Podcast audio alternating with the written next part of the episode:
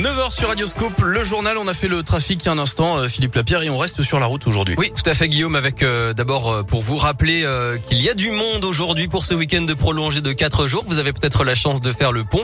Et Bison Futé voit orange aujourd'hui dans le sens des départs. Ce sera vert demain et jusqu'à dimanche, et c'est vert aussi dans le sens des retours. Et pour être parfaitement complet, j'ajoute qu'il y a un véhicule en feu actuellement au bord de l'autoroute A47 sur la bande d'arrêt d'urgence en direction de Saint-Étienne à hauteur de Saint-Chamond. Soyez très prudents et Les pompiers sont sur place. Dans l'actu, Emmanuel Macron qui met la pression sur les seniors face au rebond de l'épidémie de Covid. Le taux d'incidence a grimpé de 40% en une semaine. Il atteint 72 à 75 dans le département du Rhône, de l'Ain et de l'Isère. À partir du 15 décembre, donc, les plus de 65 ans vont devoir avoir une troisième dose de vaccin pour conserver leur passe sanitaire. Et la campagne de rappel ouvre aussi pour les personnes âgées de 50 à 64 dès le début du mois de décembre. Par ailleurs, le port du masque redevient obligatoire à l'école pour les élèves de 6 à 11 ans sur tout le territoire à partir de lundi. Une disparition inquiétante à Lyon. Antonio, 75 ans, souffre de perte de mémoire et n'a plus donné de nouvelles depuis hier matin dans le 5e arrondissement. Il n'a ni téléphone, ni carte bleue, ni carte d'identité sur lui. Vous pouvez retrouver plus d'infos et sa photo sur radioscoop.com.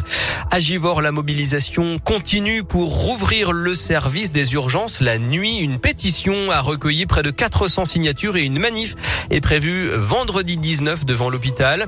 Selon la direction, il manque encore deux médecins pour que les urgences puissent rouvrir 24 heures sur 24. C'est aujourd'hui que doit se tenir à Lyon l'audience judiciaire sur les nuisances et l'insécurité dénoncées par les collectifs Presqu'île en colère et Lyon en colère. Ils estiment que la ville et l'État ont manqué à leur obligation d'assurer l'ordre public. Mais selon plusieurs médias, le tribunal pourrait se déclarer incompétent dans cette affaire. Et puis un ancien président de la République à la barre aujourd'hui, François Hollande, entendu au procès des attentats du 13 novembre à Paris. Il a été cité comme témoin par une association de victimes.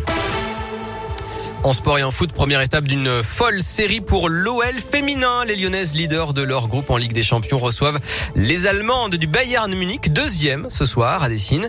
Elles recevront ensuite le Paris Saint-Germain dimanche pour le choc au sommet du championnat. Puis elles iront en Allemagne mercredi prochain pour le match retour à Munich. On verra donc dans une semaine si les Lyonnaises sont toujours leaders en championnat comme en Ligue des Champions.